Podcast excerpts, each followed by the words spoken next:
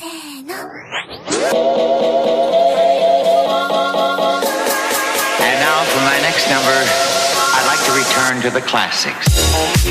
E aí galera, beleza? Aqui é o Vitor, o seu frio preferido da Podosfera. E seja bem-vindo a mais um episódio do No Japão Podcast. E hoje eu não tenho ninguém aqui da bancada, mas tem um pessoal que já é praticamente de casa. E hoje o tema, quem deu a ideia foi o nosso querido Rafael, que já participou várias vezes aqui com a gente. Então eu já vou chamar ele aqui. E aí, Rafa, beleza? Opa, Vitão, legal? Obrigadão por participar de novo com vocês. E hoje é um tema leve, né, Vitor? Um tema leve, um tema tranquilo. E vamos descobrir se os japoneses são bons de fato no esporte, se eles conseguem desenvolver bem, se eles conseguem ter um sucesso aí fora do, do Japão também, né? Exatamente. A ideia que o Rafa deu aí foi da gente trocar uma ideia sobre atletas, né, que fez sucesso não só no Japão, como fora também, né, que fez sua carreira fora do Japão e tal. E eu tenho certeza que muitos aí têm que a gente conhece, outros que talvez foi um pouco esquecido, mas deixou sua marca aqui, né, no mundo. Então a gente vai conversar sobre isso. Arigato aí por participar e arigato por, né, dar esse tema aí bacana pra gente. Tamo junto, vambora. E aqui com a gente mais uma vez o nosso querido Sandro. E aí, Sandro, beleza? Olá, boa noite, boa tarde. Como vocês estão? Obrigado pelo convite. Tamo junto. Sandro é aquele cara que eu mando mensagem faltando, sei lá, 10 horas para gravar o episódio e ele topa. e me tira do Pantanal, né? É. eu não sei se eu tô te ajudando ou se isso te deixa um pouquinho triste. Ou você tá gravando, fala a verdade. Você assiste depois, né? Não, não, não tem como. não tem nem como deixar gravando. Hoje em dia o pessoal não deixa disponível no YouTube depois que passa na televisão. Da coisa da Globo não pode, né? Ah, Coisa tá. da Globo não tem. Tá? Eles têm que assinar o Globo Play lá. Ó, propaganda, faz um pi aí, que eles não estão pagando. ah, eu achei que dava. Não, não dá não. Não, mas valeu pelo convite mais uma vez para falar de um tema que eu manjo muito, que nem do calor, né? ah, não, mas eu sei que hoje você veio preparado, pro... Eu sei que você tá preparado hoje. Valeu mesmo. E hoje aqui com a gente pela primeira vez, lá do Budocast, o Gustavo. E aí, Gustavo, beleza? Fala, Vitor. Obrigado aí pelo convite. É um prazer estar aqui no, no Japão Podcast. Você foi lá, me ajudou lá a falar um pouco sobre algumas coisas da cultura japonesa lá no meu podcast. Então, sempre que você precisar, eu tô aí para aparecer no seu também e a gente vai fazendo esse bate-bola legal aí. Espero poder ajudar um pouco hoje aí, né? Porque meu tema principal é lutas, né? E, e aí, se então... a gente faz a pergunta assim: ah, será que o Japão é bom internacionalmente no esporte? Aí eu, pô, se eu falar de judô, né, o Japão tem comparação, né? Então, é, espero trazer aí alguma coisa interessante pro pessoal aí hoje. Vitor, já começo falando que o Japão, em relação ao judô, sempre me deixou com raiva, cara. Porque todas as Olimpíadas a gente torcia pra um brasileiro ganhar uma medalha e vinha um japonês e ganhava dos caras, mano. Ah, não tem Então, ó, já, já falo que o Japão me deixou com muita raiva em relação ao judô, viu?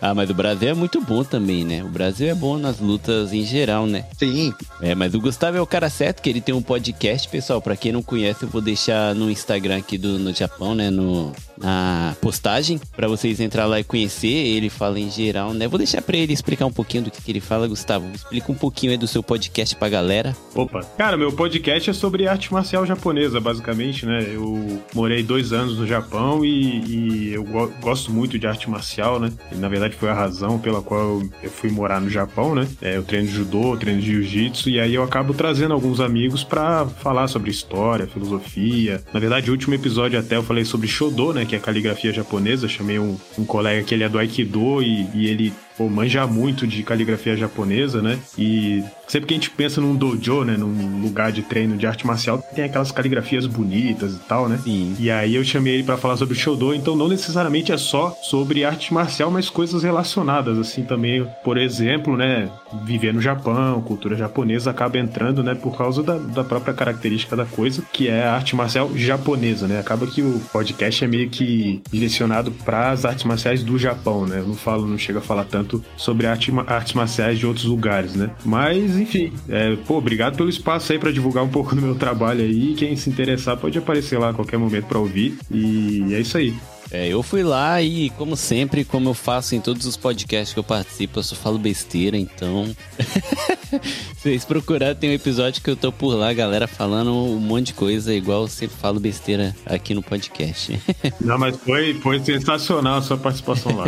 Muita gente depois veio conversar comigo e tal. E, bom, me estendendo aqui um pouco sem querer, mas a gente que é do podcast acaba tendo, e pelo menos eu, né, tem a tendência de falar demais, né? Então, qualquer coisa você vai me cortando aí se eu estiver falando demais. Mas depois veio gente me perguntar coisas sobre o episódio e tudo mais, foi bem, foi bem interessante.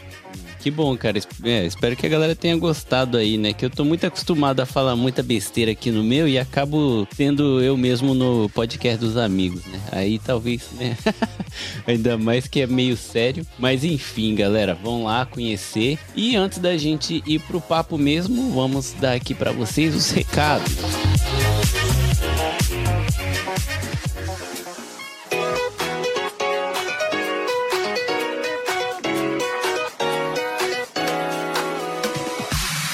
Isso aí, galera. Começa agora mais um bloco de recados comigo. Sim, o Farofinha está de volta para trazer para vocês este querido bloco de recados, mas não antes de dizer que estou abandonado neste podcast. Por quê? Porque Vitor não está aqui. E a pergunta que não quer calar: aonde está Vitor? Por onde anda Vitor Honda? Este é o grande mistério que está acontecendo aí. O pessoal tá se perguntando, cara, por que Vitor está longe das redes sociais? Por que Vitor não está postando muita coisa no Instagram? Entrem lá em arroba no Japão Podcast no Instagram e façam essa pergunta na última postagem. Mas eu vim aqui para trazer para vocês as nossas redes sociais, as redes sociais do No Japão Podcast, para que você siga lá e fique inteirado do que está acontecendo neste querido podcast, porque lá você vai receber todas as informações sobre os nossos episódios, como também vai ficar sabendo a resolução deste mistério certo? Então corre lá, arroba no Japão Podcast no Instagram. E para você que é tiozinho, você que é velhinho, ainda gosta de uma rede social morta, também tem lá no Facebook, claro, tem no Facebook. É só buscar lá por No Japão Podcast. Lembrando também, você querido ouvinte, que também temos o Apoia-se, para que você mantenha este episódio sempre no ar e este editor sempre muito rico. Sim, entre lá, apoia.se e procura lá no Japão Podcast. Você ajudando a partir de 10 reais, você já tem direito automático a entrar lá no grupo de assinantes, o grupo secreto do No Japão no Telegram, onde você vai poder conversar com todo mundo que participa da bancada, além deste editor que vos fala. Também estou por lá. E a partir de 30 reais, você pode concorrer a uma camisa exclusiva no Japão, uma camiseta do No Japão, a cada três meses. Então corre lá, arroba no Japão Podcast no Instagram, no Japão Podcast no Facebook e também lá no Apoia-se para ajudar esse podcast, apoia.se.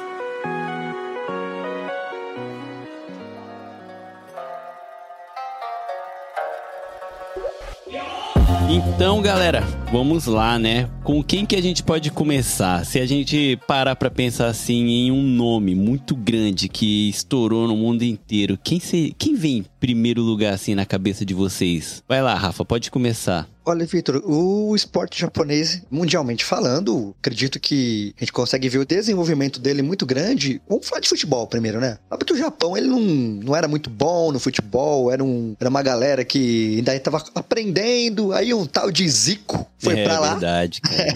o Galinho, né, que o jogador, o 10 da seleção, o 10 do Flamengo, foi aí pro Japão e ele começou a, a trabalhar, né, com os japoneses, começou a ajudar na criação da J-League, e aí começaram a surgir alguns nomes, né? E se a gente for falar de futebol primeiro, cara, não sei se vocês vão se lembrar, mas Nakata, Nakata lembram né? dele? Na, com certeza. Craque da Copa 98, 2002 ele jogou também pelo Japão. Não sei se vocês lembram dele. Eu lembro, ele é comentarista hoje em dia aqui. O cara foi um sucesso. Ele era tipo o Juninho Pernambucano japonês. Eu posso falar pra vocês uma trinca, assim, ó.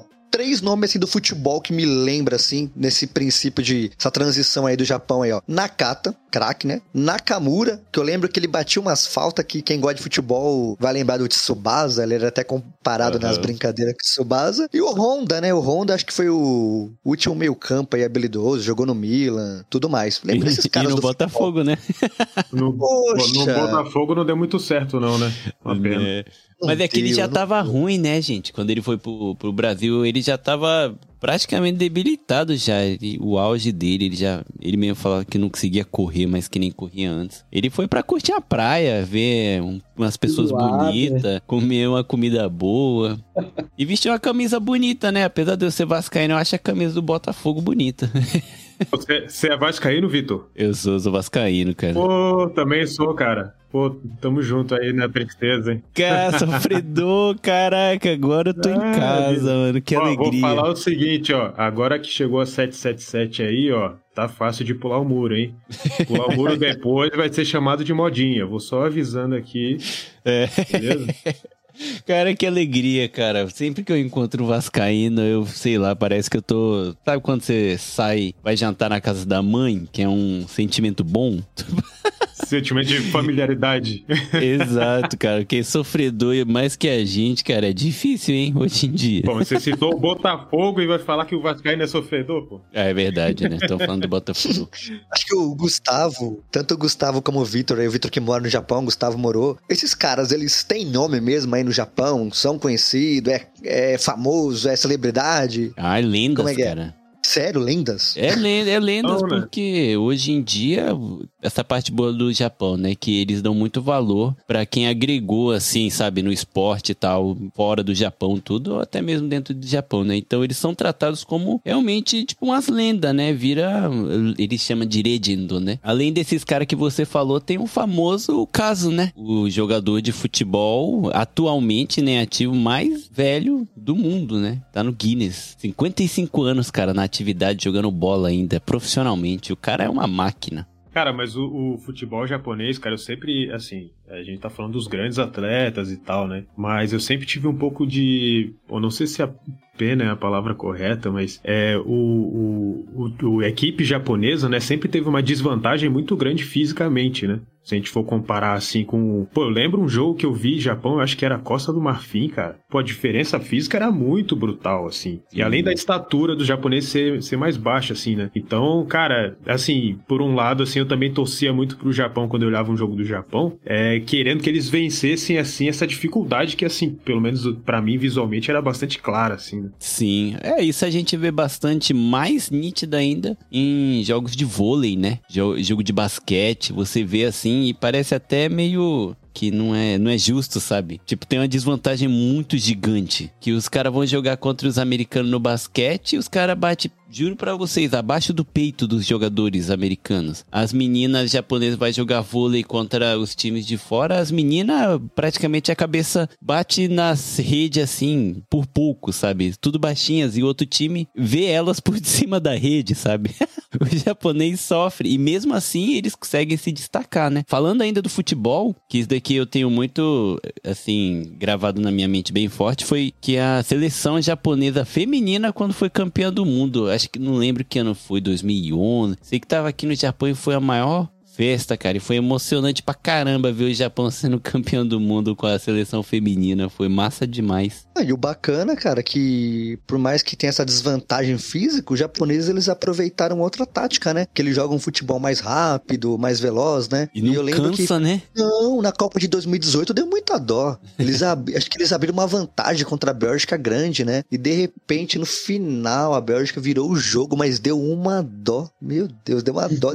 É que eles são muito muito bom na tática, assim. É que nem. A gente sempre brinca, né? Que o pessoal não sabe o gingado brasileiro, não tem tá, esse swing, assim, de a malícia no campo e tal, sabe? Às vezes isso é, acaba pegando o Japão desprevenido, sabe? Que nem esse jogo contra a Bélgica, que você fala, o japonês é muito tático, rápido, corre o tempo todo, vai pra cima e tal. Mas não sabe lidar quando vem um jogador que é habilidoso mesmo no mano a mano. E se desmonta uma parte ali, o time inteiro meio que se perde já, sabe? Que eles ficam sempre sempre meio que informação, sabe? Que é onde, é, na maioria das vezes, vocês podem ver, cara, qualquer jogo do Japão, quando eles levam gol, é sempre assim. Foi desmontado em algum lugar por um jogador habilidoso e o time meio que se perde, sabe? Feitor, mas a liga de futebol do Japão, ela, é, ela, é, ela é forte? O pessoal acompanha, lota estádio? Como é que é? Então, o, o estádio lota, né? Mas é, comparando o tamanho de um estádio aqui, né, do Japão com um estádio tipo de um time da Série A do Brasil, eu acho que deve ser tipo a metade do tamanho, sabe? Mas mesmo assim, cara, que nem aqui Iwata, onde eu moro, que é a cidade do Júbilo Iwata, o estádio é maneiríssimo. Eu já fui assistir com a Amanda várias vezes os jogos, cara, e lota e tem é legal que o time o Júbilo sempre tem algum jogador brasileiro, né? E na parte da arquibancada atrás do gol, onde fica a torcida principal, sempre tem as bandeiras enormes do Brasil. Você sente em casa, é muito maneiro. E assim, bomba, cara. O futebol tá forte hoje em dia aqui no Japão.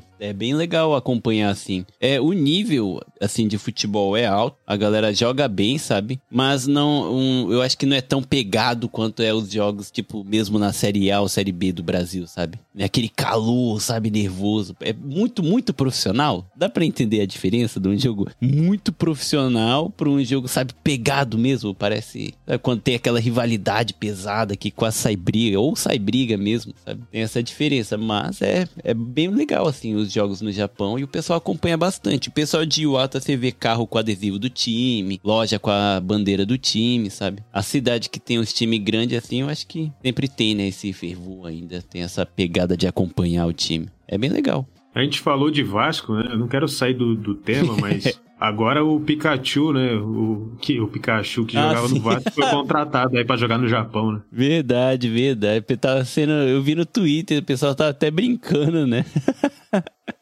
O pessoal tá brincando que o time tava ruim e precisou até é, contratar um Pokémon para poder ajudar e tal. O pessoal tava brincando com esse apelido dele. ai. Pô, o Pikachu ainda jogou bem no Vasco um tempo. E só mais uma coisa que eu vi hoje, que eu achei bem legal, Rafa, para você ter uma ideia de como o futebol do Japão é muito paz, muita paz e sabe, profissional. Hoje tava aparecendo aqui, eu assisti só o cortezinho, que foi a aposentadoria de um juiz. E os dois times fez um corredor enorme pra dar tchau pro juiz e tal, homenagear um dos caras. Ah, por isso que não ganha nada. tá explicado. Ah, não, tá explicado. É, cara fazendo homenagem pro juiz e tal. É legal, sabe? Pela parte esportiva, assim, sabe? Mas, né, diferente do Brasil, que o juiz, coitado, mais sofre do que, né, qualquer outra coisa. Juiz e os lateraizinhos lá, os bandeirinhas, são os que mais se ferram, né? É verdade. e aqui são homenageados. Eu acho legal, assim, essa questão de esporte do Japão, mas a gente sempre tem falado, né, das escolas, investimento em esporte. E acho que antes da gente poder falar desses caras que foram grandes, assim, também, dá pra ter essa ideia, né? Porque aqui no Brasil, não sei se o Sandro, o Gustavo lembram, mas aqui é o seguinte, né? Aqui é pega a bola, e vai jogar futebol. Eu não sei como é que é aí. Existe um preparo para formar um atleta? Cara, aqui, acho que o Gustavo sabe bem, a gente já até conversou. O Sandro mesmo morou aqui, viu como é. Aqui é as crianças são preparadas, é que ele tem bastante a base de ensino dos Estados Unidos, sabe? Nos Estados Unidos também todas as crianças praticamente são preparadas e todo mundo faz algum esporte, né? Ou luta na escola. Eles têm todo o incentivo e tal. E aqui no Japão é a mesma coisa. Quando você tá, quando você tá, sai do fundamental, né, do Shogaku, quando você vai pro Chugaku, que é quando você tem 11 anos, anos, você é praticamente obrigado a entrar em algum esporte. Então, eles sempre vão estar ali, sabe, incentivando, ensinando e tal. Então, tem um preparo para construir atletas mesmo, né? E é por isso que o judô é tão forte, cara, porque o judô no Japão, na, nas escolas, os regionais, o nacional, é pegadíssimo, cara. Parece até Olimpíadas. É, o, o esse sistema de clubes, né, esportivos é muito forte no Japão, né? Sim. Então, se a gente for ver vários dos atletas que a gente olha é, do judô, por exemplo, do que vai para jogos Jogos Olímpicos e tal, muitas vezes é um pessoal que ainda é estudante universitário, entendeu? No Brasil não é, não é desse nível assim. E, e isso tem um histórico longo no Japão já ali no início do século é, passado, ali 1914, 1930, o judô escolar no Japão já era um negócio muito forte, né? E a gente tá falando de uma época que nem tinha ainda campeonatos mundiais, internacionais, nada disso, né? Então ali já se construiu a base para, por exemplo, né, falando especificamente do judô, ali já já foi se construindo uma base que vem até hoje, né? Do, do, do clube de judô é, escolar, universitário, né? E aí, dentro de arte marcial, por, kendo e por aí vai, né? E beisebol, né? Se eu não me engano, e beisebol é muito forte no Japão, né? Sim, o beisebol é o esporte mais popular do Japão, né? Beisebol e o sumo. Aí, Rafa, não tem como você ficar bravo mais, hein, cara? O pessoal se prepara desde criança no judô aqui. Tem que dar essa, tem que dar essa carta aí, essa moral pra galera. Não, dou, na moral, mas que eles tiraram muita medalha do Brasil, hein?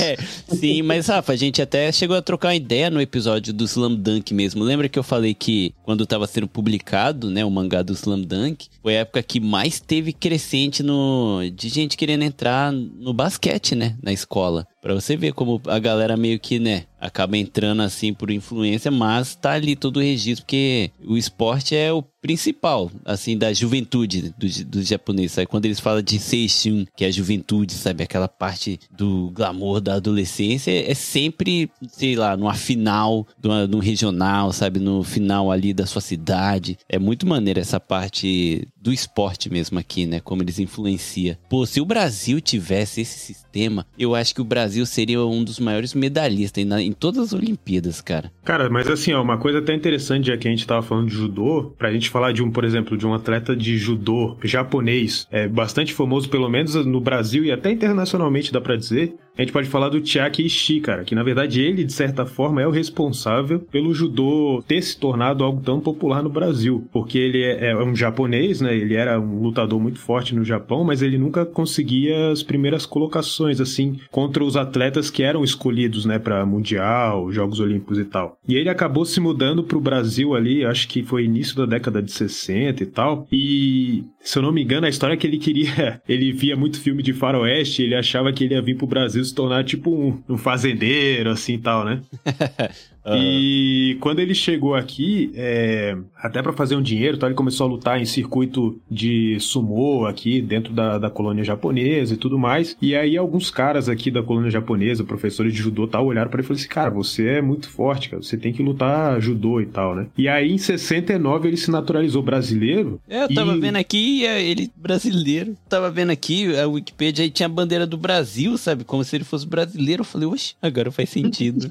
que maneiro. Aí ele, ele se naturalizou brasileiro em 69 e ali em 71 ele ganhou a medalha de bronze no Mundial e em 72 ele ganhou a medalha de bronze nos Jogos Olímpicos. E aí foi a primeira medalha, né, dos Jogos Olímpicos do judô brasileiro. E a partir dali, cara, começou o judô brasileiro crescer muito, assim, né? Não, mas maneiro, né, cara, que vem mesmo de uma estrutura assim. E é legal saber que o, o judô do Brasil veio do japonês também, né, cara? O judô brasileiro, de maneira geral, é muito ligado, né, aos, aos japoneses, né? E acabou que ele deu esse, vamos dizer, esse start aí, né? E o judô, no final das contas, hoje, ah, salvo qualquer engano, é a modalidade nos Jogos Olímpicos que mais trouxe medalhas pro Brasil. Não é que Olha tem aí. mais medalhas de ouro, mas assim, no, em todo o número de medalhas geral, até né? hoje, geral é, que, é o que trouxe mais medalhas pro, pro Brasil, né? É, eu lembro que a gente sempre fica torcendo, né?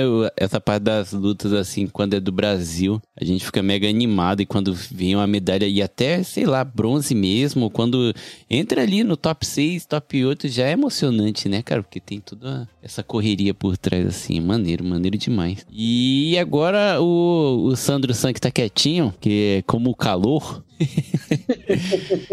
eu manjo muito de esporte. Não, mas aqui, ó, ó, eu tava vendo vocês falando de futebol, eu vou ter que perguntar isso porque fiquei curioso agora. Eu não sou muito entendido de futebol japonês, mas duas personalidades eu queria saber o que, que aconteceu com elas. O Rui Ramos e o Alcindo, cadê? Tem ouvido falar deles? São os dois que eu conheço só. O Ramos, cara, o Ramos virou praticamente um uma figura pública aqui, aparecer em TV e tal, propaganda. Teve uma época que ele fazia propaganda comercial de um carro, do Vamos. É, o, o Ramos, quando eu tava aí, o Rui Ramos só tava em comercial, né? É, conheci, o, o que tava em alta mesmo era o Alcindo, que tinha até nas lojas de game tinha vendendo aquela carequinha dele lá. É, o, o, Ramos, cara, ele tem um bar com samba e pagode ao vivo lá em Tóquio, cara. Não sei na pandemia se fechou alguma coisa, mas ele tem um bar lá em Tóquio, cara. tá ganhando dinheiro com, com um bom e velho gostinho brasileiro, né? Cervejinha, um sambazinho. Eu vou confessar que por um segundo eu achei que ele tava falando de um de personagem de super campeões, velho. Tá ligado? Eu lembro, eu lembro quando Tsubasa vinha pro, pro jogar, acho que era no São Paulo, sei lá onde é que ele ia jogar, e tinha um cara que chamava Natureza. Pelo menos era aqui no Brasil, chamava Natureza, o, o atleta do Brasil. Chegaram a ver um desenho que os caras estão jogando futebol e a maior a técnica dos caras era dançar samba no meio do jogo, cara. Eu vi, eu vi alguma coisa assim, mas é desenho mais infantil, né? Eu não lembro se era Inazuma Irebun, alguma coisa assim. Não lembro, cara. Mas era isso mesmo. No Brasil, é tipo, ia jogar contra, aí o Brasil entrava sambando com mascote, as mulheres com a roupa de samba. E, cara, não sei se isso entra pra parte de insulto cultural, sei lá, como é. Mas, mas é engraçado, né? Se você olhar, cara, os mangás, os animes, eles são feitos alguns os de esporte mais pra impulsionar, né, a galera a participar. E aí é legal, né, que tipo, não importa qual seja o esporte, vai formar uma equipe do Japão que vai rodar o mundo e vai ser campeão, né? É incrível. Sim. Tem um mangá que eu não sei se você já viu que chama Yawara, que é de judô. Não. Ele é, ele é inspirado numa, numa lutadora de judô, uma japonesa, que chamava Kaori Yamaguchi. Ela foi a primeira japonesa a ganhar o, o Mundial. Acho que foi em Uhum. 80. Acho que ela ganhou em 84. Aí o mangá saiu em 86. E aí, depois dela, veio uma lutadora aí sim, que foi tornou-se conhecida como a maior lutadora de. Pelo menos do Japão. Talvez até tenha sido reconhecida do mundo, né? Que era a Ryoko Tamura. Que aí a Ryoko Tamura ela ganhou o apelido de Yawara por causa do mangá, né? E assim, era uma lutadora sensacional, assim. Ela ficou, se eu não me engano, 20, 20 anos de, de carreira. Acho que ela perdeu umas 5 vezes, assim. Caraca. E, e aí ela ganhou o apelido de Yawara por causa do mangá. É um mangá que é inspirado nessa atleta, né, Kaori Yamaguchi, que era uma atleta é, famosa do Japão, ali na, naquele... que foi a primeira, né, a ganhar o Mundial, né. É, curiosamente, quer dizer, curiosamente, o, o Japão ele demorou um pouco mais para crescer o judô feminino, né, do que o masculino, né. O masculino sempre foi muito forte, né. Nos primeiros mundiais, o Japão ainda não tinha uma atleta que tivesse vencido o Mundial, né, por uma diferença até de investimento que tinha com alguns países lá da Europa e tal. Uhum. E aí, quando essa Kaori Yamaguchi ganhou o Mundial finalmente, aí surgiu esse mangá que tinha a personagem principal, chama Yawara. Yawara é o, é o kanji de Ju, né? De, do, do judô. Aham. E aí, o, ela tem... Yawara Kai. Isso. E aí, o avô dela é inspirado no Jigoro Kano, que é o fundador do judô, né? É um mangá legal, Que cara. louco. É, é bem, bem interessante. Aí, mais um, mais um mangá aí pra galera que eu sei que a maioria dos ouvintes aqui gosta de mangá. Tá aí, ó, o pessoal que gosta de judô ou gosta de mangá. Interessante. É que o mangá, é, o mangá já é um pouquinho mais antigo, né? Então o pessoal que tá acostumado mais com, com, com esses mangás de hoje em dia, assim, vai achar o desenho um pouquinho mais datado, assim. Mas assim é que é legal, bom. é legal. É, então, mas tem até música dela, viu? Se procurar aí, vocês acham até um, tem uma música fizeram lá pra ela, tudo. Olha aí. É, eu sei que o Sandro San de música entende pra caramba. Sempre rolam uns flashbacks lá no Instagram dele. e olha que é, É, flashback literalmente, hein? O flashback do flashback, né? É, não te chamando de idoso, tá? Ou de Sandro San. Oxi. Ô, Vitão, queria perguntar um negócio pro Guga. Tá na mesa lá na escola, estudante, chega na mesa dele lá, três opções. Tu vai lutar judô, tu vai lutar sumô, tu vai lutar karatê. O que, que o japonês escolhe? Ah, Rapaz, eu não tenho a menor ideia. Você escolheria o quê, Guga? É, eu já sou do judô, né, cara? Eu escolhi judô Tá automaticamente. em casa já. Mas assim, é curioso que o sumô é muito famoso no Japão, né? Muito. E é o que deixa ricaço. É, pois é, e, no- e fora do Japão não tem o mesmo apelo, né? É uma pena, cara. Eu, assim. Só na Mongólia, não sei porquê. Se Ah, é zoeira, né, mano? Tipo, fora do Japão, acho que vira zoeira, né? vira, não, né? cara, vai na Mongólia pra tu ver. Ah, não, mas assim, eu falo, vai, Ocidente, fora desse... vai. Ah, É, sim, Brasil, sim, sim, Estados sim, Unidos, sei lá. Ah, sim, sim, sim. Ah, não. Aqui no sim. Brasil parece que falta mesmo um pouco de respeito, assim, pro sumô. viu? Ah, É, Eu, acho, que no mundo inteiro, né, se for ver. É porque é muito cultural, né, o sumô. É uma parada que é do Japão, não tem como, né, tirar isso assim. É, Eu aprendi a apreciar o sumô quando eu fui assistir mesmo, assim. Eu confesso que até ir lá assistir no. Que eu fui no Kokugikan. É brutal, né, cara. É, pô. Tem nocaute com cabeçada, cara. É um negócio assim. Sim, mano, é absurdo. brutal. É um touro contra outro touro, velho. É. Eu tava assistindo um tempo atrás que fica passando na TV. Mano, é sinistro, brother. Os caras são muito fortes, é tapão na cara, de a ponto de o cara quase apagar. Aí, viu? Que engraçado, mano, você falando assim. Ah, Por quê, cara? Como assim, Rafa? Porque eu fico aqui imaginando a cena, mano. Ele tá imaginando o tapa da cara do Will Smith lá do, no Oscar. Não, mano. Imagina. Você falou de cabeçada tá imaginando o Honda, né? Do, do Street Fighter lá. mas, mas é literalmente isso, mano. Por que, que você acha que o Honda é cabuloso?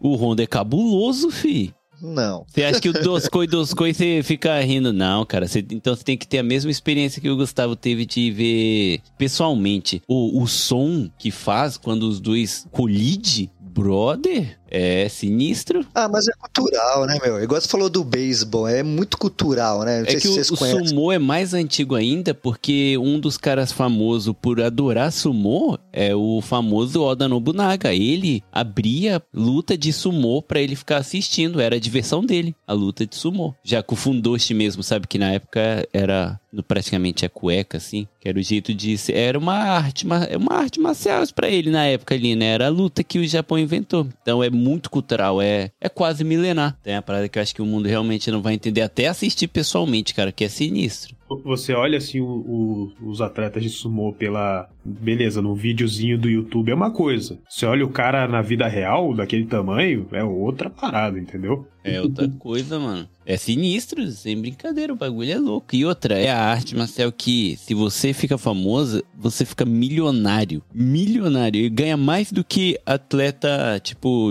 de beisebol, com contrato e tudo. É muito, muito dinheiro. E eu não entendo até hoje a parada de jogar os abutom, sabe? As almofadinhas que a galera fica sentada assistindo. Que é legal que o- os lugares de luta do, do sumô é tradicionalzão. Não tem cadeira. É tatame. Você fica lá sentadinho, do jeito que você fica mais confortável, mas você vai ver é só os tiozinhos, tiazinha, tudo sentado de joelho o tempo todo, cara. Mano, eu não levantaria umas três horas se eu ficar sentado igual eles ficam ali toda, durante toda a luta. Mas é maneiro, é maneiro, Rafa. É maneiro. Eu entendo, eu entendo a, a vontade de rir e tal, assim, porque realmente as cuequinhas assim e tal pode. É, é muito diferente, né, culturalmente. Você falou de jogar a almofada no, no centro do. lá no Isso, ringue? Isso, aí. que a galera vai à loucura. Isso aí que eu, que eu- até onde eu sei, né? É, eu não entendo muito de sumô assim, mas quando eu tava no Japão, um amigo me explicou que é quando um, lutador de um nível mais baixo ele ganha de um yokozuna, né? E aí eles jogam o, a almofada, né? Ah, então ele- realmente a galera vai à loucura. É, é legal citar que agora há pouco, há pouco acho que foi essa, essa semana, não sei, esses dias, é, tem um lutador de, de sumô brasileiro, que é brasileiro, né? O Ricardo Sugano, que é o Kaisei. E ele acho que ele se aposentou agora, né? Há pouco, poucos dias aí, mas. Volta e meia tem um lutador de sumô que é brasileiro, né? Agora eu não sei se ainda tem alguém, mas. Será que eu conseguia trazer ele pra um episódio? Seria maneiro, Podia chamar, hein? Podia Um chamar. hein? brasileiro que lutou sumô, pô, seria maneirão pra saber tudo. Aí, Rafa, tá convidado, hein? Rapaz. Gosto muito de sumô, é muito bom. um dos esportes mais fantásticos que existe.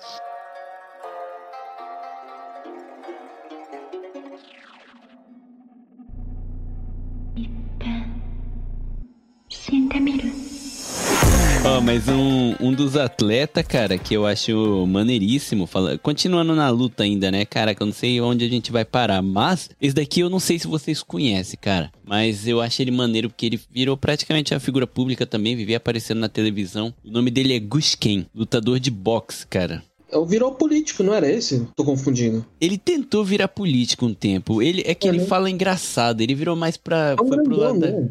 Não, ele é baixinho. cara. Ah, eu acho que você tá. Baixinho, é, tô confundindo então. Ele é um baixinho do bigodão com Black Power, cara. Não, então não. Esse não. Ele tem o recorde até hoje aqui do Japão, eu não sei se é do mundo, né? Que ele foi campeão mundial do boxe do, do peso mosca. Eu acho que é peso mosca, cara. É o, ma- o peso mais leve que tem, né, do, do boxe. Ele foi campeão e ele conseguiu segurar o cinturão durante, acho que três ou quatro anos. Foi 13 lutas que ele teve com o outro cara, o adversário, tentando pegar o cinturão e ele conseguiu segurar. Ele é uma lenda aqui no Japão, cara. E é legal que ele, diferente de muitos japoneses que faz o Black Power por moda, que aqui a galera, o japa paga uma nota, mano, pra deixar o cabelo crespo. Só, só que ele é de Okinawa. Ele nasceu em Okinawa, né? Então ele tem a pele mais escura, o bigodão, o Black Power mesmo. E até hoje, cara, ele segura o Black Power e o bigodão, mano. É muito maneiro. E ele é um dos nomes, assim, que pra quem é fã de boxe, é, com certeza conhece. O nome dele é Gusken Yoko. É maneiro, ele é um personagem massa, cara. E reza a lenda, pra quem é fã de One Piece agora, hein? O, o Luffy, quando foi lutar no Debi Baku Fighter, que ele foi lutar contra o Fox, sabe? Não sei se vocês lembram. Que ele coloca um Black Sim. Power. Ah, era por causa dele? Então, a referência dele, aí o Sopo fica falando, né? Luffy, você tem que usar esse Black Power, que fala que o Black Power é invencível. E é, fa- falam que é uma referência direta pra ele, né? Que faz todo sentido, ainda mais que o Oda é um cara estudado e sempre pesquisa as coisas, né? Seria maneiro. Caramba, eu não sabia dessa. Geralmente One Piece tem, tem referência, né? Sempre, Tem, quase sempre. tem referência, né? É, e essa luta pra mim é uma das minhas favoritas aqui. Cara, o Luffy de Black Power, maravilhoso, brother. E ainda o Sopo fica maluco quando ele acha a peruca do Black Power, ele vai à loucura, ele fala, Luffy, você tem que usar isso, que isso daqui te deixa invencível, saca? Fala, é isso aí, empoderamento, porra. Por que, que você tirou o seu, Vitor? Que- Ah, cara, isso é uma longa história. Porque, porque o soco dele já era muito forte, entendeu? Aí tinha que dar uma nivelada pra dera, baixo. cara. Não, cara, ó, tá aí a minha luta. A minha luta pra um dia sair da fábrica é justamente pra eu poder deixar o meu cabelão de volta. É que eu trabalho com empilhadeira e uso capacete o dia inteiro. Eu fico com uma dor no couro cabeludo quando o cabelo tá grande, que já tava ficando insuportável de dor, sabe? Aí eu não aguentei. Aí por isso que eu raspei. Mas meu sonho, eu tô lutando. Galera, pode escrever. Um dia eu, eu vou ficar bem, eu, vou ser autossuficiente pra não precisar ir pra fábrica, cara. Eu vou chorar.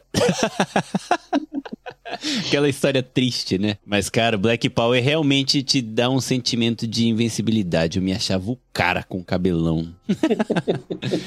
Apesar que japonês não gosta, a Amanda ficava brava, cara. Não sei se eu cheguei a comentar em algum episódio, se vocês escutaram. Quando eu tava com cabelão, eu fui pra Kyoto, né? A gente foi passear. E normalmente eu sempre ia na frente, que eu sou o guia turístico, né, da galera. E a Amanda ficava brava, que ela falava que o pessoal passava comentando meio que zombando e tal, sabe? Não é uma parada que eu ligo, né? Não ligo mesmo. Mas eu sempre gostei e me achava o cara com o Black Power. O Black Power te dá essa sensação.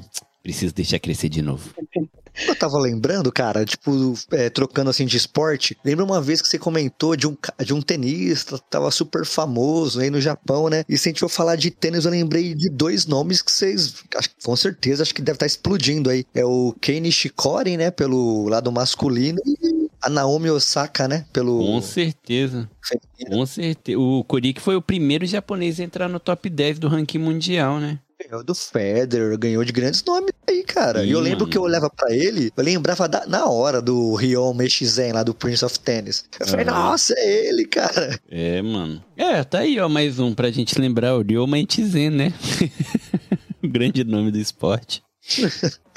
Mas o Kenny Core lembra ele, né? Ele é baixinho também, com boné. E se deu bem também no esporte, né? No tênis. Eu acho que ele é bastante conhecido também, né? A Naomi, principalmente, né? Conhecida aí também por algumas, não polêmica, né? Mas alguns problemas que ela teve que enfrentar do lado psicológico, abandonou o torneio. É que eu lembro que deu uma treta, né, quando ela ganhou da Serena Williams, né? Que é a, a diva do, do tênis e tal. E porque ela, por ela ser japonesa, só que misturada, né? Com havaiano, eu acho. Não lembro agora. Mas aí o pessoal ficava no pé dela, né? Porque ela é negra, então ela é, abraçou as causas, né? Bem na época do. que tava tendo bastante coisas do Black Lives Matters. Uhum. Então teve essa polêmica com ela, a galera caiu matando, mas que ela é uma tenista sensacional, é indiscutível, né? Ela fez história mesmo. O Japão, os japoneses têm muito orgulho dela. Sempre que vejo, vejo na, nos noticiários, né? O pessoal sempre fala muito bem dela. E o tênis é um esporte que combina muito com o Japão também, nessa questão de honra, de respeito. É muito, tem muito isso no tênis, né? Eu acho que o japonês consegue se encaixar. E aí aparece um talento desses aí. Um dos poucos esportes que a estatura não conta muito, né? Depende, se o cara for muito alto e dar um saque forte, É. vai, vir, vai vir uma porrada, né? É, daí, é. Mas o negócio é saber jogar, né? Muitas vezes a força, ou sei lá, perde da, da sabedoria ali do cara, né? Temos aí o Prince of Tennis, né? Pra assistir, pra saber. Muitas vezes tem como é, sobressair o oponente. O Guga pode até falar bem, o Gustavo pode falar bem. Às vezes pega um cara maior no, no judô, mais pesado, sei lá, e você tem aquele jeito lá de dar aquele pom e sair vitorioso. Né? Esporte é Cara, maneiro por é- isso, a gente nunca sabe, né? É, é curioso, assim, porque mesmo assim, assim, o judô, até os anos 60, eu acho, mais ou menos, não tinha categoria de peso, né? Categoria de peso surgiu depois, né? Por muitos anos o judô não tinha categoria de peso. Tanto é que o, o campeonato nacional do Japão, que é o- um dos campeonatos mais, assim, importantes para os lutadores de judô japoneses, né? Não tem categoria de peso, né? O principal, né? Tem um outro nacional que tem categoria de peso, mas o principal não tem categoria de peso. E aí, de vez em quando, tem uns caras menorzinhos lá que se aventuram lá, mas é, no final das contas, o peso faz muita diferença. Porque uma coisa é você lutar com alguém que não tem a menor ideia do que tá fazendo, né? Agora você bota dois Aham. caras de alto nível do judô e um é o dobro do tamanho, cara, é difícil, né? O, o- o baixinho ganhar, né?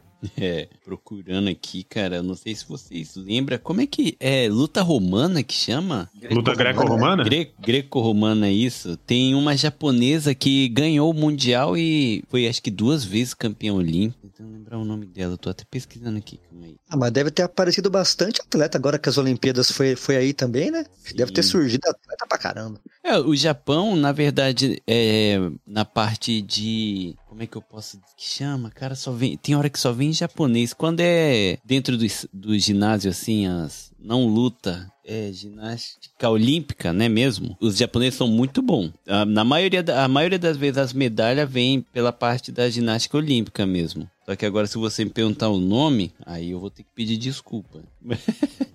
Cara, mas o, o, o wrestling feminino do Japão, se eu não me engano, é bem forte, cara. É E, muito forte. Tem um, curiosidade, momento curiosidade de novo. A terceira medalha em Jogos Olímpicos do Japão foi uma medalha de bronze de um atleta chamado Katsutoshi Naito. Ele é a terceira medalha de, do Japão em Jogos Olímpicos, né? E ele veio pro Brasil. Ele morou no Brasil e tudo. Na verdade, ele era do judô. E quando ele saiu do Japão para estudar na Universidade da Pensilvânia, lá não tinha judô, né? Não existia judô assim, todo tudo que é lugar e tal, né? Não existia competição de judô para o público em geral no- nos Estados Unidos. E aí lá na universidade ele começou a treinar o wrestling, né? Aí ele quis fazer parte da equipe dos Estados Unidos, mas meio que barraram ele porque ele era japonês, né? E aí lá os treinadores dele falaram lá com, não lembro se foi a embaixada japonesa e tal, tipo assim, ó, leve esse cara lá pro, pros Jogos Olímpicos e tal, que ele, que ele vai corresponder. Aí a terceira medalha em Jogos Olímpicos do Japão é no, no freestyle wrestling, né? Do Katsutoshi Naito, que foi um, um dos imigrantes aí japoneses que veio pro Brasil.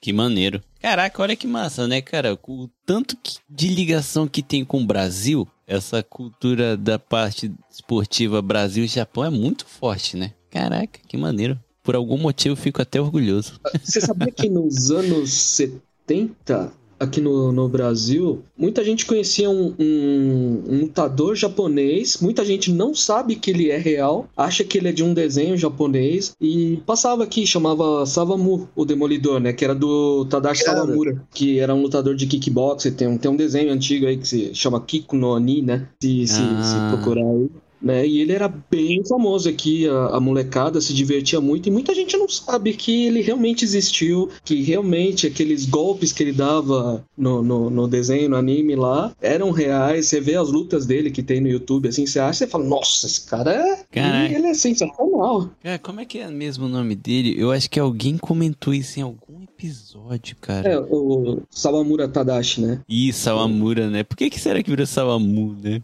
É mais fácil, né? Savamu, não era nem Sawamu, né? Savamu, né? Savamu. É, então, e eu lembro que nessa época muita molecada ia pra praia chutar onda, porque fazia parte do treinamento dele, né? Putz, agora que você falou de chutar onda, lembrei quem comentou sobre É, isso. mu- muita briga de escola e eu ganhei voando com o joelho na cara do molecada. É nada. Ah, ganhou meu respeito, hein? Pô, o Nino Kiko, Então.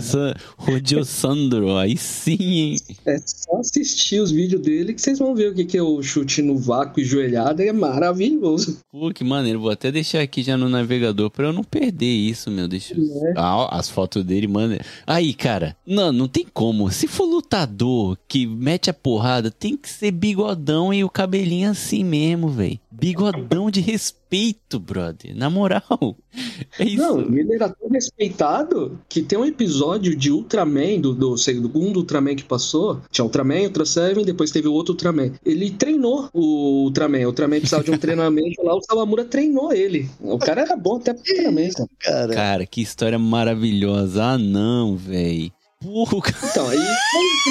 E a parte ruim é que o pessoal acha que era só um desenho. Não, mas o cara existiu mesmo. O cara era O incrível. maluco ensinou o Ultraman a lutar, velho. Isso é. Cara, isso é zerar a vida. Você ser chamado, convidado pra treinar o Ultraman. Parabéns. Muito bom. Vou pesquisar e eu vou ter que colocar no Instagram depois que o episódio for ar pra galera poder ver os vídeos também. Maravilhoso, cara. Muito bom.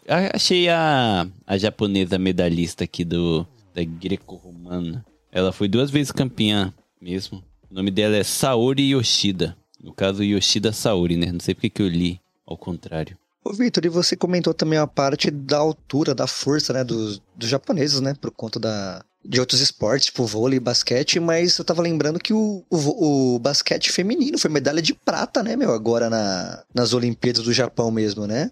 Caraca, que maneiro. Não lembrava. As meninas, as meninas foram muito. Eu lembro que tinha uma menina, acho que era. Não tem o nome dela, cara. Uma camisa número 15 que jogava pra caramba. Era super famosa também. Não sei se é Saori nome dela, não lembro agora. Mas o Japão, no basquete, tipo, não é, não é mal, cara. Não é mal. Tanto que tem dois caras da NBA que são japoneses, né? Agora, É atual? Rui- sim, é o Rui Hashimura e o Yuta Watanabe. Os dois Caraca. jogam na NBA. Que maneiro. É que eu só conhecia o primeiro que foi pra, pra NBA. Era, como é que era o nome dele? Conheço muito, né? O Yao Ming, da China. Não, cara, é, o nome dele era a Yuta, alguma, alguma, Yuta alguma coisa, cara. Não lembro agora, mas é, mas faz tempo ele foi, né, foi o primeiro japonês a ir jogar na NBA. Eu só lembrava dele, porque ele jogou no no Noshiro Kogyo, que é uma, uma escola, né, japonesa, que era tipo a mais famosa do basquete, que foi a que foi o modelo pra San Kogyo do Slam Dunk. E foi por causa Hum. dele que tinha ido pra NBA também. Só sei por causa disso também. É, O Hashimura, ele é super famoso. É, agora, o, ele joga no. Se eu não me engano, ele joga no Washington Wizards. Era titular do time e tudo mais. Caraca. Mas ele é um cara bastante famoso e muito bom, cara. E baixinho. E não, não é baixinho, cara. Ele é um cara forte. Eu acho que até talvez tenha essa questão, né, de ser japonês, mas a ver com o Havaí, eu não sei, mas. Porque a cor de Hum. pele dele não é a característica do Japão. Do Japão Ah, pode ser, né? Um, Ou criado nos Okinawa.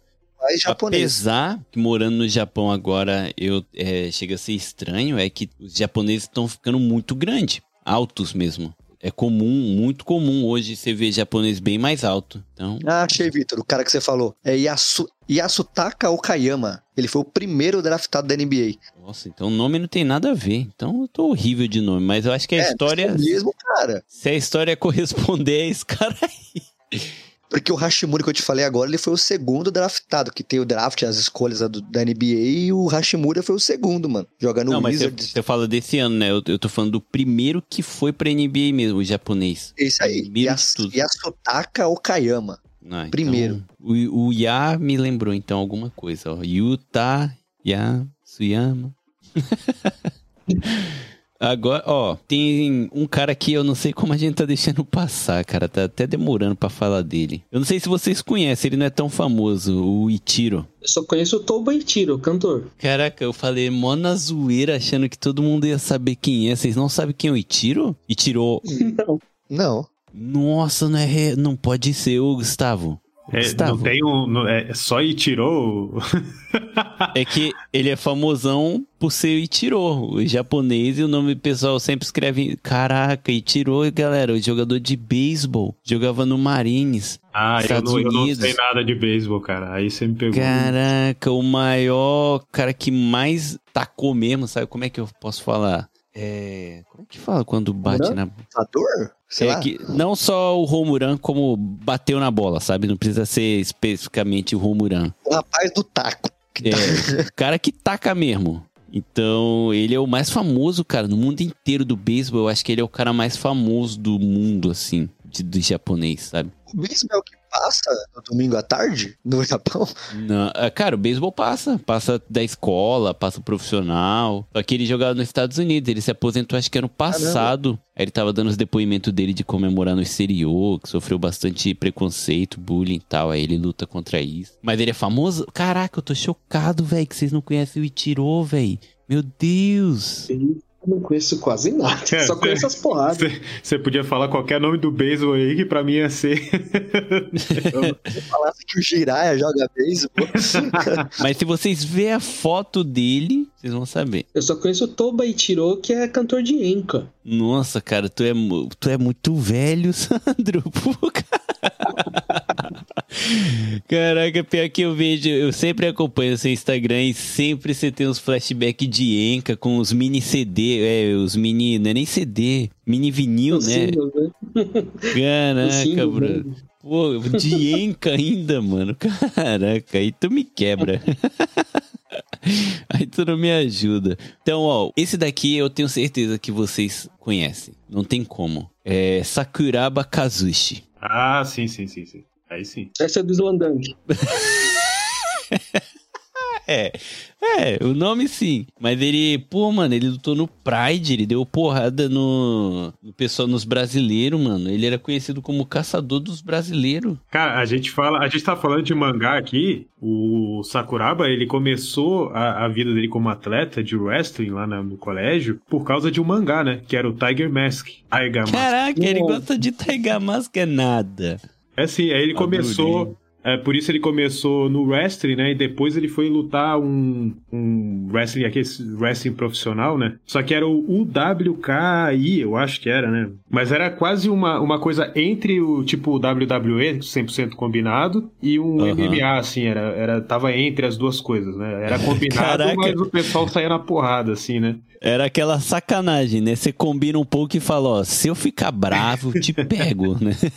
Agora, o que acabou acontecendo, cara, é que nessa época que ele entrou pra esse wrestling profissional, é mais ou menos a época ali que o Rickson Grace vai pro Japão, né? E o Rickson, ele começa a bater em todo mundo ali, né? E tem um caso interessante que o treinador do Sakuraba nesse primeiro é, evento profissional que ele lutava, que chamava Yoji Anjo, esse cara, ele, como o, o sucesso do Rickson vai meio que destruindo ali a organização deles, esse cara vai pros Estados Unidos desafiar o Rickson na, na academia do Rickson, e o Rickson dá um, um- enche ele de porrada, né? Fecha a academia, né? Tipo filme, né? O Rickson não tava na academia, o cara fala assim, liga pra ele. Ele aparece lá com a imprensa Antigamente era muito maneiro a vida, né, cara? Como eram as Parece Street coisas. Fighter, mano. Eu te desafio. Cara, e, e e assim, ó, o Rickson, ele tem essa fita de vídeo até hoje dessa, dessa briga aí, até hoje ele não publicou, cara. Até hoje ninguém viu, assim. Ele tem lá porque era tipo assim, ó. Os Grace faziam assim, ó. Quem ganhar fica com a, com a fita do, de vídeo da, da luta, né? E aí, quando esse cara voltou, meio que é, foi decaindo aí esse evento. Aí o, o Sakuraba foi pra um outro evento de um, de um dos grandes nomes desse evento que ele participava, que chama Nobuhiko Takada. O Takada lutou contra o Rickson no. Eu não lembro se já era Pride, né? Porque os primeiros eventos era Vale Tudo Japan, alguma coisa assim, né? E o Rickson ganhou do, do Nobuhiko Takada também. E o Rickson era como se fosse o grande campeão ali, né? Do, do Japão. E tipo assim, contava-se, né? Que a última vez que um japonês tinha ganhado de um Grace num evento de luta assim, tinha sido o Kimura quando veio no Rio de Janeiro, em 1951, que ganhou do Hélio Grace, né? E aí o. 51. Sakuraba ele ganha do Royler Grace, né? No, depois, assim, o, o Sakuraba ele acaba saindo desses eventos de Pro Wrestling, ele vai pro MMA, ele luta o UFC Japan depois. Aí quando ele vai pro Pride, ele faz algumas lutas, começa a ganhar de uns caras de nome, e aí ele enfrenta o Royler Grace, que é, que é irmão do Rickson, né? Aí ele ganha do Royler, depois ele enfrenta o Royce Grace, que foi o, o Grace lá que lutou os primeiros UFC, né? Porque não sei se todo mundo sabe, né? Mas o UFC, o evento de MMA, foi criado pelo Rorion Grace, né? Que é o brasileiro. Aí o, ele enfrenta o Royce Grace, aí ele ganha do Royce, uma luta muito longa. Depois ele enfrenta o Renzo Grace, depois ele enfrenta o Ryan Grace, aí ele ganha de todos esses caras da família Grace, e aí ele fica conhecido como Grace Hunter, né? O caçador de Grace. Isso. Então não era E o caçador aí- de. É, não precisa ser caçador de brasileiro, né? Caçador dos. É, assim, tem algumas lutas contra brasileiros que o Sakuraba se deu muito mal, né? Como contra o Ricardo Arona, por exemplo. né? Ele tomou um monte de joelhada na cara, saiu com a cara toda estrambelhada, assim, né? Mas ele ficou muito conhecido, né? Acabou que a luta dele contra o Rickson nunca aconteceu, né? Mas o Sakuraba ficou muito conhecido por isso, né? É, o- é Sakuraba. Kazushi Sakuraba, Sakuraba Kazushi, sei lá. Agora eu já, fico, já fiquei confuso qual é o sobrenome e qual é o nome. Rapaz, esse É, senhor aí Kazushi. tava de viver, hein? Né? Aventura de forma perigosa. Caraca, ô, mas é um episódio pra gente engrandecer os nomes japoneses, né, cara? Mas enquanto vai conversando assim, vai ouvindo as histórias, eu tô mó orgulhoso do Brasil. Caraca, mano, os caras é brabo demais também, né? Fez história também no mundo inteiro, né? Essa ligação Brasil e Japão é muito forte, né? É uma rivalidade, ou sei lá o que que é, uma rivalidade, é uma amizade, mas tá sempre junto, né? Pô, que maneiro, cara. Sakuraba arregaçou os Grace, ainda bem.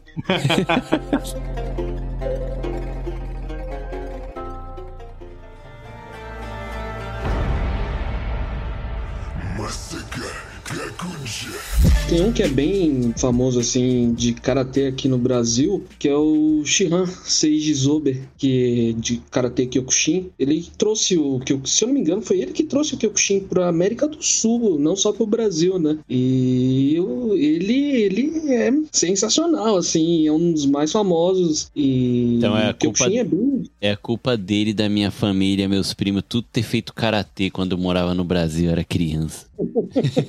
meus primos tudo fazia karatê. E a gente não tinha dinheiro para as coisas direito. Aí o que aconteceu? Numa festa de Halloween que ia ter da família, o que que fizeram vestir? O kimono do primo, que eu era um karateca, né? Eu era. era o karate kid. Antes de ser o Karate Kid, ou ser aquele do Chaves lá, né? Do Chapolin, não tinha? O Karateka lá.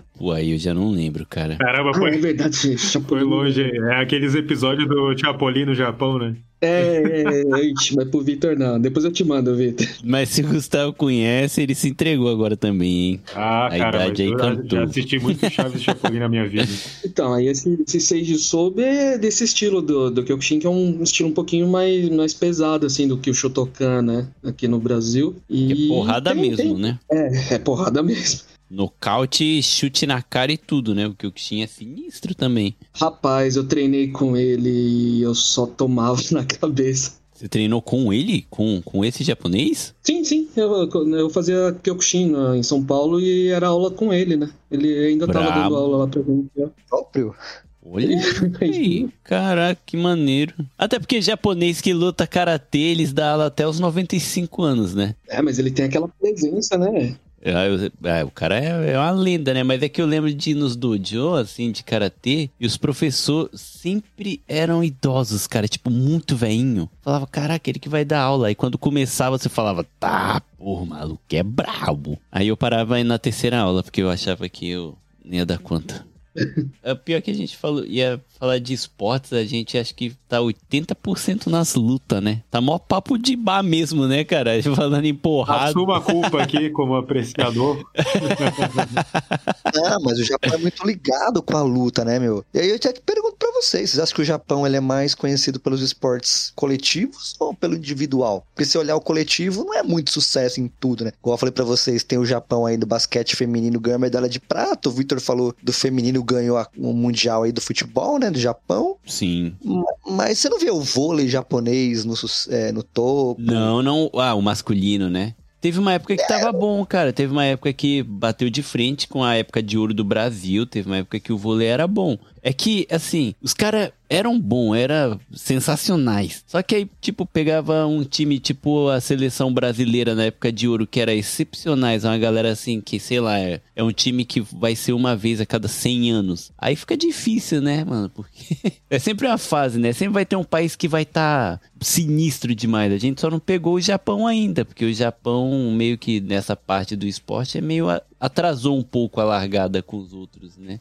Se for ver, de chegar no mundial, essas coisas, né? No coletivo, no caso. Não sei se vocês concordam comigo nessa parte, né? Cara, eu lembro que quando eu. É porque eu sou formado em educação física, né? Eu lembro que quando eu fiz a disciplina de voleibol, cara, eu tive que fazer um trabalho sobre é, o, o voleibol japonês, porque tinha algum lance de, de alguma tática que tinha inventado em alguma época, que tinha feito muito sucesso, porque, enfim, porque deu muito certo, né? Só que eu realmente eu não me lembro muito mais do que isso. Mas tem essa coisa, às vezes é, é, no esporte, alguém surge com algum, alguma solução ali que outras pessoas ali não não não estão ligado como combater, né? Alguma tática, alguma técnica. Isso acontece muito no, na luta, por exemplo, né? Alguém aparece com um tipo de técnica que ninguém está acostumado. Aí aquela pessoa começa a ganhar o tempo todo até que alguém descobre como contra-atacar aquilo ali e aí muda todo o jogo, né? Sim. O que eu acho legal do Japão é, é- é esse sistema que, que vocês têm, né? De. é, os campeonatos, aí tem aquele regional, distrital, aí nacional. Aqui não tem essa organização assim completa para todos os esportes, né? E aí, o- apesar de ter organização, acho que não, não é que não sei se falta talento. O Brasil ele tem talento de sobra, né? Mas não tem organização. E aí no Japão não, ao contrário, né? É organizado, mas falta talento, né? Às vezes, né? Ou grande número de talento, na verdade, né? É, cara, é difícil dizer nessa parte. assim. Não que não tenha, mas tem muita. é, pelo tamanho, tamanho do país, né? Poucas pessoas se destacam, na verdade, né? Sim. É que é, o que pesa mais, o, o japonês, né, eu que estudei na escola japonesa, eu lembro sempre deles falando assim, né? Que o adversário era o mundo. No caso que o maior, o maior desafio pro japonês é sempre sair do país, sabe? Que eles falavam que é. Não que é fácil, mas é, mais, é muito fácil, muito mais fácil você se destacar no seu país, né? Do que você conseguir o seu, seu brilho fora, né? Por isso que o pessoal sempre falava que para um mundial e tal, é, precisava até de um tratamento psicológico que às vezes batia de frente mesmo, né? Com essa, com essa parede enorme, né? Da di- diferença de, de- da estrutura física, né, da força, do tamanho mesmo, sabe? De tudo isso. Então é realmente difícil, né? Não sei que o Japão comece aí a dar um de Rússia e anabolizar a galera, né? Quem sabe? Você sabia que a primeira medalha de natação do, do, do Brasil foi um japonês? Um japonês não, né? Um, um nipo-brasileiro, né? Aham. É, né? Foi o Tetsuo Okamoto. Caraca, Foi a tá aí, primeira ó. medalha. Em bronze. Mais uma ligação de Brasil e Japão. Sensacional. 1952, Hum, preto e branco, então. né? Caraca, mas isso é muito maneiro, né? Porque nem eu, eu fico pensando nessas coisas, sabe? Eu sei que isso nunca vai acontecer comigo, porque eu não tenho nada de excepcional, mas já pensou você, sei lá, representando o seu país, ou você se naturaliza em outro que você cresceu, sei lá, por exemplo, eu cresci aqui no Japão, me naturalizo japonês. Imagina você, sei lá, ser o primeiro a trazer essa grande, esse grande orgulho pro, pra nação, sabe? Ser um medalhista. Pô, isso é muito foda, né, cara? Ser atleta deve ser muito maneiro, apesar do- dos treinos diários, que, sabe, árduo mesmo, pesadão. Mas aí você vai pra um campeonato e naquela emoção, todo mundo te assistindo e pá, tu é campeão. Pô, mano, deve ser uma, deve ser uma parada in- indescritível, né? Deve ser sensacional. Talvez numa outra vida. Só trago desgosto até pra minha família. O cara começa, o cara começa a ficar depressivo, né? Quer conversar? Não, mas, ó, br- brincadeira, brincadeira. Ó, mas tem uma, tem uma atleta de ping-pong, de quem cresceu no Japão, todo mundo conhece ela, cara, que é Fukuhara Ai. Ela ficou famosíssima no Japão quando era criança ainda, tipo uma criança mesmo, tipo 5, 6 anos, que ela jogava ping-pong nível hard, que os pais treinavam ela e ela ficava chorando e tal, só que ela ganhava todos os campeonatos que ia. Ela ficou famosona aqui, eu não sei se vocês conhecem. Ela foi também para as Olimpíadas e tal. Não sei se chegou a ganhar, eu acho que ela não chegou a ganhar o ouro, mas ela se destacava sempre que ia no- nas Olimpíadas assim. Ela bombou demais aqui no Japão. É, aqui no Brasil a gente teve o Cláudio Cano, que, que foi, acho que umas 12, 11, 12 vezes medalhista de Jogos Pan-Americanos, é, seis vezes campeão sul-americano. O cara Caraca. era um nipo brasileiro também, de tênis de mesa, que... O Goiama Aí depois- É, o Goiama veio depois, né? Chegou depois e acho que até bateu o recorde dele já também. É, eu tenho que pesquisar, que eu também não conheço, não. Deixa eu ver, eu tô. Eu tô... O Cláudio Cano faleceu em 96. Caraca, então ele ganhou quando, Sandro San? Eu fiz aula com ele! Ah, ah, tá. Ah, é. Eu treinei tênis de mesa com ele. Ele, ele tinha uns esquemas Sr. Miyagi lá, foi muito engraçado. Eu achei engraçado na época. Sandro Santos treinou com, com a lenda do, da luta, Do com a lenda do tênis de mesa. Não sou bom em nada, né? Treinei com todo mundo e não sou bom em nada. Não, mas alguma coisa deu bom, né? Mas quantos anos você tem, cara? 75? Chegando nos 80, né? Eu estudei com o Tetsuo Kamoto lá, que ganhou a Olimpíada de Helsinki. Pronto. Caraca. Quer ver um atleta japonês que ganhou ouro, que todo mundo aqui no Brasil ficou revoltado? O cara do surf, o Kanoa Ah. Igarashi. É, esse daí. Não só no Brasil, mas muita gente até dos Estados Unidos, pessoal do surf mesmo, ficou falando, né? Que o Japão comprou os juízes, né? É, fala deu, deu, um, deu um BO isso aí aqui no Brasil, porque começou um lance de xenofobia bravo aqui por É, causa disso aí. foi, foi feio. É. No Twitter tava pegando fogo mesmo. Mas vendo as filmagens, é que eu não sou nenhum juiz de surf, né? Mas também me pareceu um pouquinho duvidoso, hein? ou, ou a gente que queria a medalha pro Brasil mesmo. Acho que é a segunda opção, hein?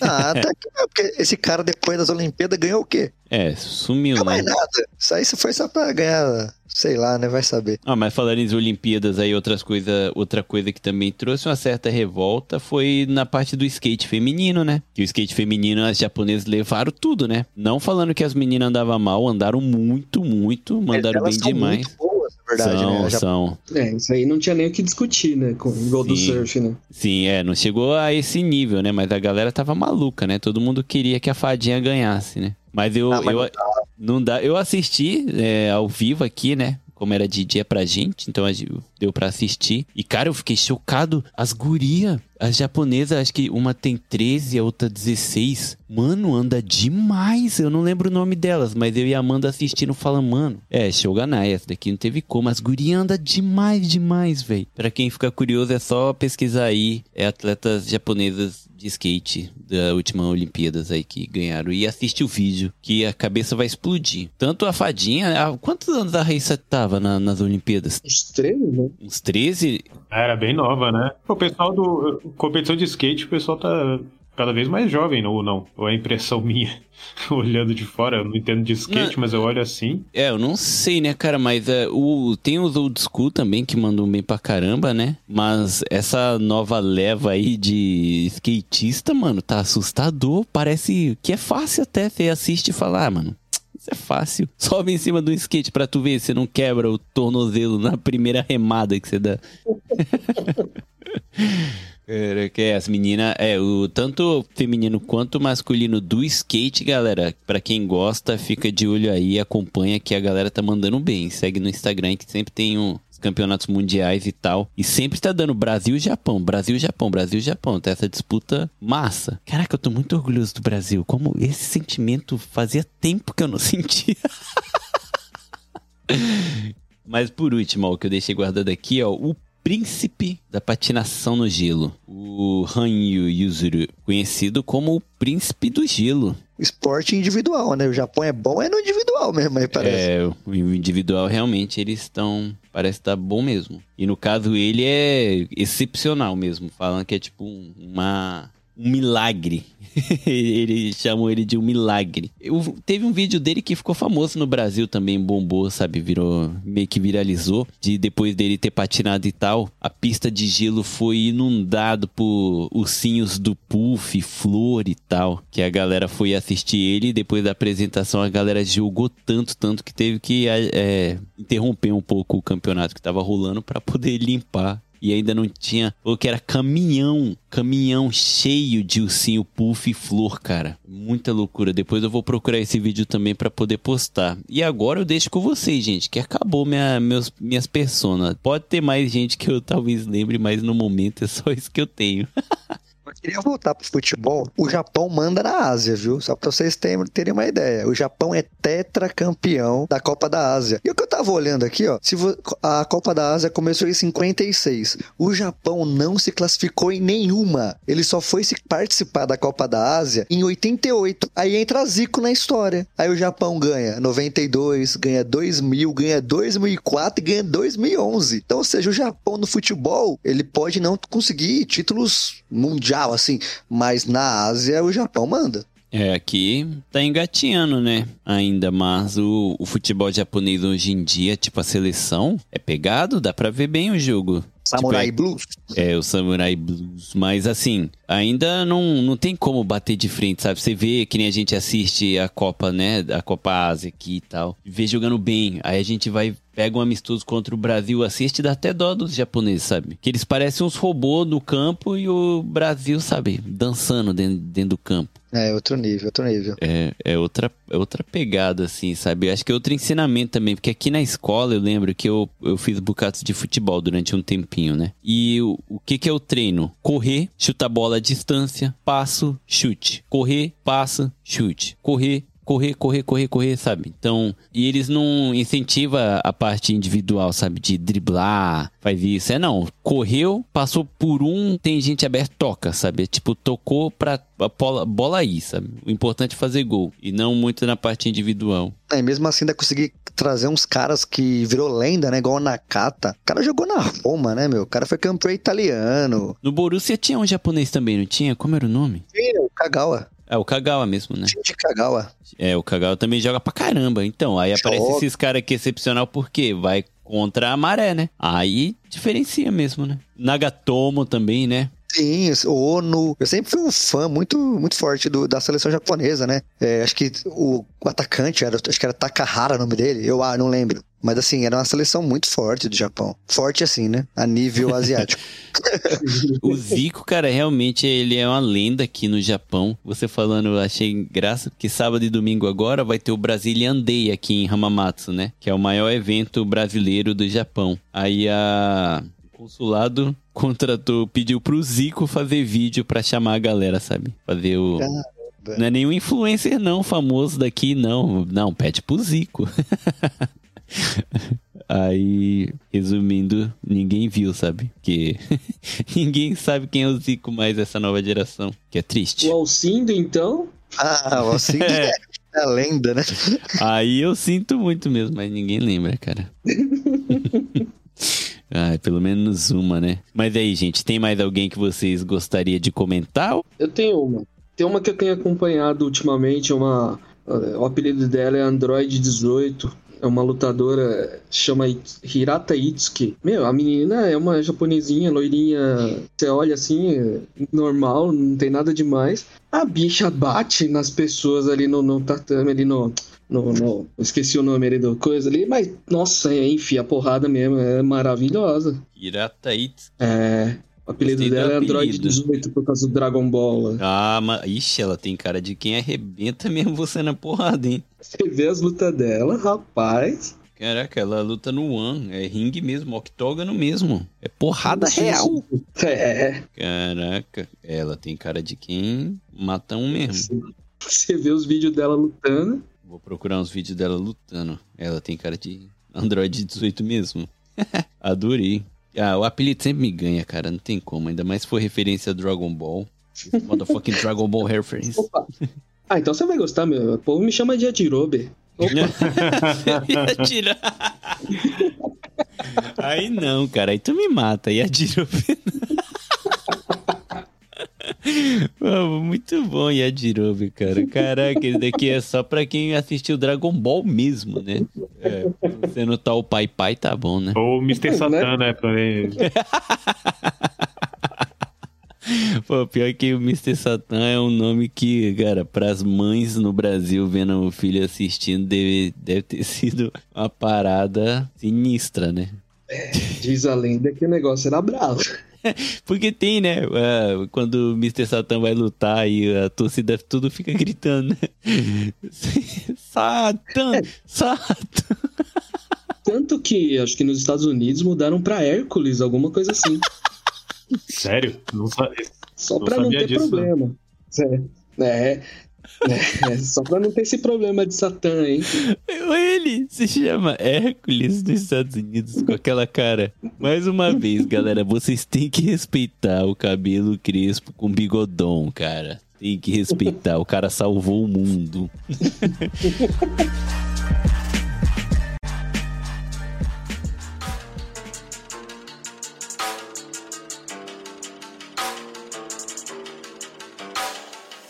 Mas então, finalizando aqui o episódio, muito obrigado vocês ouvintes que ficou até o final. Espero que vocês tenham gostado. E agora pra gente fechar, vamos começar aqui pelo Gustavo, que foi a primeira vez que veio aqui, a primeira vez de muitas outras que ainda vai vai ter aí. Então, Gustavo, faz o jabá aí do podcast mais uma vez rapidinho, dá um tchau aí pra galera.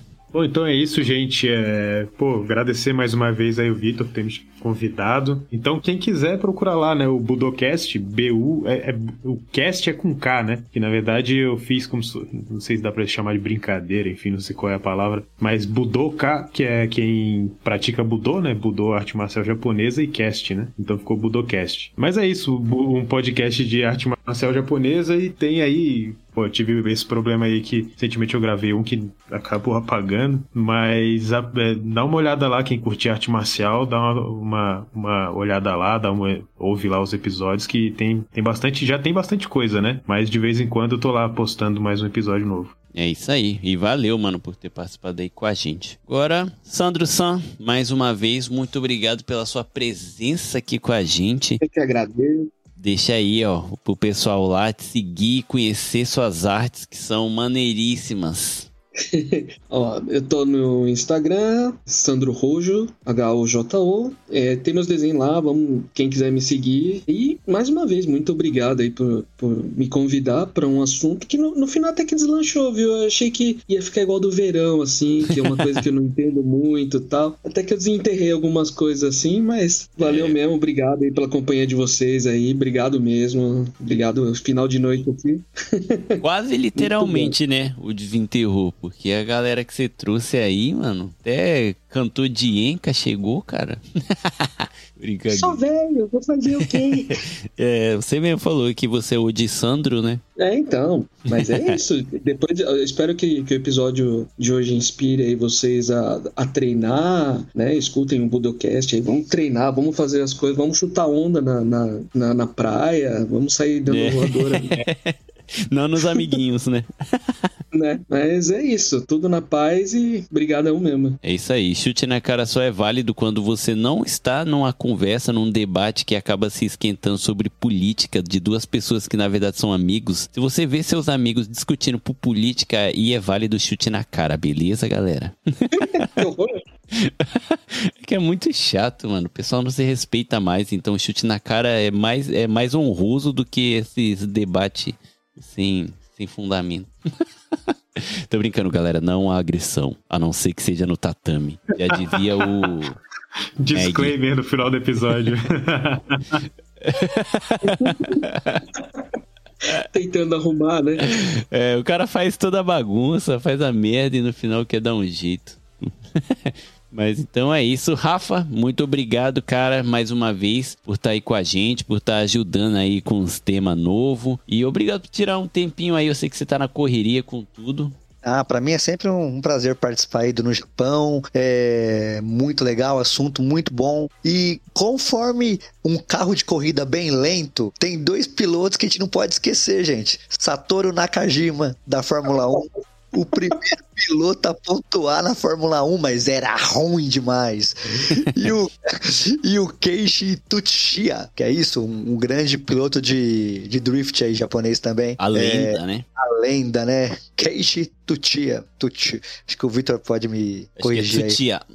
aí. Olha só. Mas, tirando é, alguns nomes nós falamos errado aí, né, Vitor? Principalmente é. aqui. Mas é sempre um prazer participar. E quem quiser me, me ler, na verdade, né? Eu escrevo lá no, no blog Papo Amigos, é o papoamigos.blogspot.com com. Todo dia tem um texto diferente lá sobre um assunto diferente. Então, tem dia só do anime, tem dia só de filme, tem dia só de seriado. Para quem gosta de mangá, tô fazendo uma análise agora por volume. Então, ah, lançou Kimetsu no Yaba aí no, no, no passado, o mangá. Eu vou lá, eu faço uma análise do volume 1 ao volume 6, até fechar o mangá. Então, tô fazendo isso com vários mangás, Slandunk também. Quem curte mangá, anime, série, filme, acompanha lá, papoamigos.blogspot.com. Valeu, Vitão! Valeu, Rafa. Então é isso, galera. Obrigado por ter ficado até aqui. Não esquece de conferir lá no post do No Japão Podcast, que vai estar o username de todo mundo. Vai estar lá também o user do Budocast. Então segue lá, acompanha. E muito obrigado mais uma vez, galera. Um abraço. Tchau, tchau. Tchau, tchau.